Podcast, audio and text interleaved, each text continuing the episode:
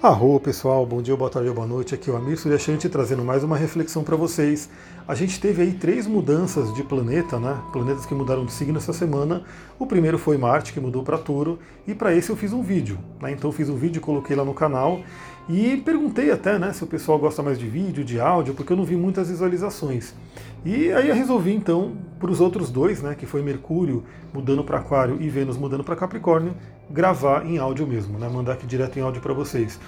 Por quê? Porque o vídeo ele demanda muito mais tempo, né? O vídeo, um vídeo de 10 minutos, ele dá aí 10, 1 GB né, de tamanho, e esse 1 GB demora para sair do celular e para o computador, depois ir para a nuvem, ir para lá para o YouTube, ir para as redes. Já o áudio é muito mais rápido, né? Então, eu até gosto de gravar vídeos, mas se for realmente interessante para vocês, se eu ver que o pessoal curte, visualiza, compartilha, aí eu gravo o vídeo. Se não, o áudio ele é muito mais rápido, né? É uma coisa muito mais fácil de compartilhar informação. E eu vejo que bastante gente gosta também, então né, é uma coisa que vale a pena. Vamos lá, vamos falar sobre Vênus em Capricórnio, que é uma mudança bem significativa também. Né? Vênus saiu aí de Sagitário e entrou em Capricórnio. E a Vênus ela fica feliz em Capricórnio. Por quê? Porque a Vênus ela rege touro. Então a Vênus tem uma afinidade com o elemento terra. Aliás, a Vênus ela só não tem afinidade mesmo com o elemento fogo. Né? Vênus em Ares, Sagitário e Leão são Vênus que ela não tem tanta afinidade com o elemento, porque dos outros tem afinidade com terra pela regência de touro, tem afinidade com o elemento ar pela regência de Libra e do elemento água pela exaltação em peixes. É, e aí você vai falar, nossa, você está falando um astrologuês doido aí. É, mas eu falo astrologuês e depois eu explico, e é uma forma de vocês irem aprendendo, né? É como se fosse uma língua. Né? Eu diria que a astrologia é realmente uma segunda língua que você pode ter e aprender a interpretar os símbolos. Então vamos lá. O que, que a Vênus significa, né? Vamos sempre relembrar. Vênus significa principalmente, além de vários outros temas que a gente pode trazer, mas principalmente relacionamentos, né? E a parte do dinheiro, principalmente assim relacionamentos por Libra e dinheiro por touro. É, e aí, esses temas vão agora estar sobre a energia do signo de Capricórnio, que é um signo ligado a Saturno, né, regido por Saturno, e que traz muito a questão da responsabilidade, da excelência e principalmente do amadurecimento. Né? É, a minha Vênus é uma Vênus em Capricórnio, e eu realmente, no início, não gostava muito dela, eu achava meio que, nossa, uma Vênus em Capricórnio é uma Vênus aí influenciada por Saturno, isso lá no começo do meu estudo pela astrologia mas depois eu fui entendendo quanto essa Vênus ela é legal sim, porque é, o próprio Saturno, que é o planeta regente de Capricórnio, ele se exalta em Libra. Então a Vênus em Capricórnio ela é bem legal desde que você saiba jogar o jogo de Saturno né, e de Capricórnio. Então o que, que essa Vênus vai pedir agora para todo mundo, né, no âmbito dos relacionamentos e no âmbito financeiro? Responsabilidade né, é saber o que você quer. Capricórnio, ele tem que ter meta, objetivo, ele tem que saber o que ele quer. Então, em termos de relacionamento, por exemplo, se você está num relacionamento, está bacana, está funcionando, legal, né? Mas caso você não tenha um relacionamento e você está ali meio que brigando com esse, com esse assunto, né? Porque tem muitas pessoas em busca de um relacionamento e, e não conseguem, e de repente inicia algo, termina, inicia, e não, não é feliz na área, né? Não consegue ter feliz. Se você está nessa situação, né? O que, a Vênus vai pedir agora? Metas, objetivos, saber exatamente o que você quer. E sim, de certa forma, ser exigente, né? Porque você tem que saber o que você quer e você tem que aceitar, não aceitar menos do que isso. Né? Então isso é um ponto importante. Sempre no, a gente deu, inclusive, eu e a Sullivan demos um curso aí de, dessa parte de relacionamento, é, algumas pessoas assistiram, né? E a gente falava muito sobre isso, de você realmente saber o que você quer e ir em busca disso, não aceitar menos do que isso né? Fazer aí a sua descrição da, da pessoa que você quer, do tipo de relacionamento. Então a Vênus em Capricórnio ela é ótima para isso. Por quê? Porque ela vai falar, meu, é isso que eu quero, é isso que eu mereço. Né? Esse é um ponto importante. Eu falei aí nos últimos áudios né, sobre a questão dos sabotadores, do merecimento. Então muitas pessoas também não conseguem relacionamentos que, que ela se sente plena e feliz, porque no fundo, inconscientemente, ela não sente que merece. Então isso é um ponto importante. Para ficar bem bacana, né?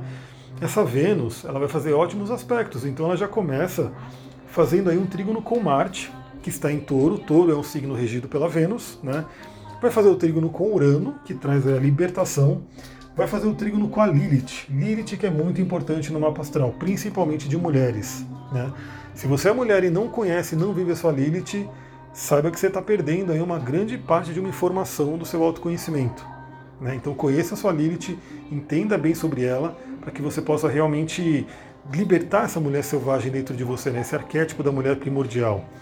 É, então esse trígono né, de Marte, Urano e Lilith é bem benéfico, é bem legal para você realmente se harmonizar nos relacionamentos, por exemplo, porque Vênus e Marte são os, como eu posso dizer, os amantes do zodíaco. Né? Então eles são aí o casal também é, referência do zodíaco. E aí Vênus e Marte estarão em trígono, ou seja, se falando bem, estarão no mesmo signo. Deixa eu abaixar um pouquinho aqui o som, porque não sei se chega muito para vocês aí. Tá rolando um Spotify aqui.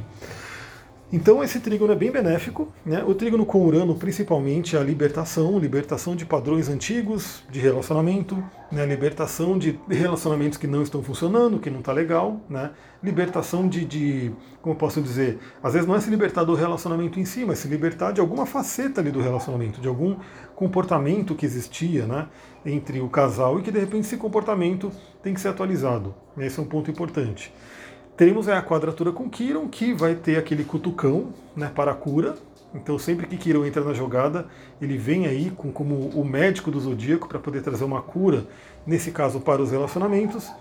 Sexto com Netuno, nos permitindo sonhar e nos permitindo usar o poder da visualização. Então, também, né, se você quer um relacionamento, você visualiza ele, você consegue se visualizar né, sendo feliz no relacionamento, você consegue se visualizar realmente é, encontrando alguém que te faça que te faça feliz não, né? Você tem que ser feliz por si, mas é muito melhor, é muito mais agradável você ser feliz com uma pessoa junto, né? Multiplicando essa felicidade. Então você consegue visualizar isso? Isso é um tema de Netuno, né? Netuno trazendo o poder da nossa imaginação. Quanto mais você imagina e visualiza, mais forte você cria aí o campo para poder manifestar e realizar na matéria. E por fim teremos aí a conjunção com Plutão. Então, Vênus se encontrando com o Senhor da intensidade, da transformação. Então, é aquela prova da Fênix, né? Então, é onde a, a Vênus, a Afrodite, vai se transformar e se intensificar, né?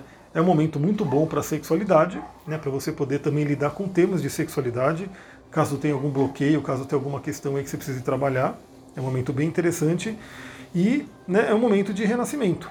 Então também você pode usar essa energia de Plutão para renascer nesse âmbito do relacionamento. E claro, a gente pode falar tudo isso também para o mundo financeiro, para o mundo da prosperidade. Né? Vamos lembrar, a gente está nesse período de pandemia, nesse período onde temos aí o Urano em touro mexendo com a economia do mundo inteiro. É, a gente tem o Marte que entrou ali e que vai dar aquela força para Urano para revolucionar mais ainda.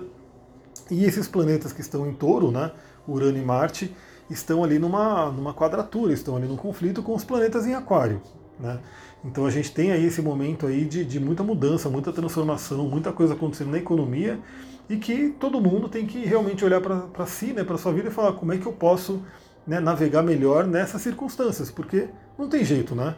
É, a própria filosofia estoica, que eu falei sobre ela no áudio da, da, da Lua Sagitário, vai dizer meu, não tem. Se o universo te traz alguma coisa, não tem, não adianta ficar reclamando, não adianta ficar ali, né, é, sei lá, achando que aquilo não deveria acontecer, porque se aconteceu, aconteceu, né? Agora a grande questão, né, que vem aí da filosofia estoica e de várias outras, obviamente, é, beleza, o que, que eu vou fazer com o que está se apresentando? Então, estamos num momento de pandemia, estamos num momento aí turbulento, beleza, o que, que eu vou fazer perante esse cenário? E isso é uma grande escolha. E a grande ajudinha que a gente vai ter é a Vênus fazendo esses aspectos positivos. Né? Então tudo que eu falei para relacionamento vale também para o mundo financeiro, para o mundo das finanças. Então trabalho. Aliás, eu atendi uma cliente que meu, ela estava com tudo ali para começar a trabalhar ali na missão dela, para começar ali a ganhar mais dinheiro, a fazer as coisas. E é aquela coisa, ela só tinha medo, né? Ela só não enxergava o tamanho da oportunidade que estava já na mão dela, o universo mandando tudo isso, né?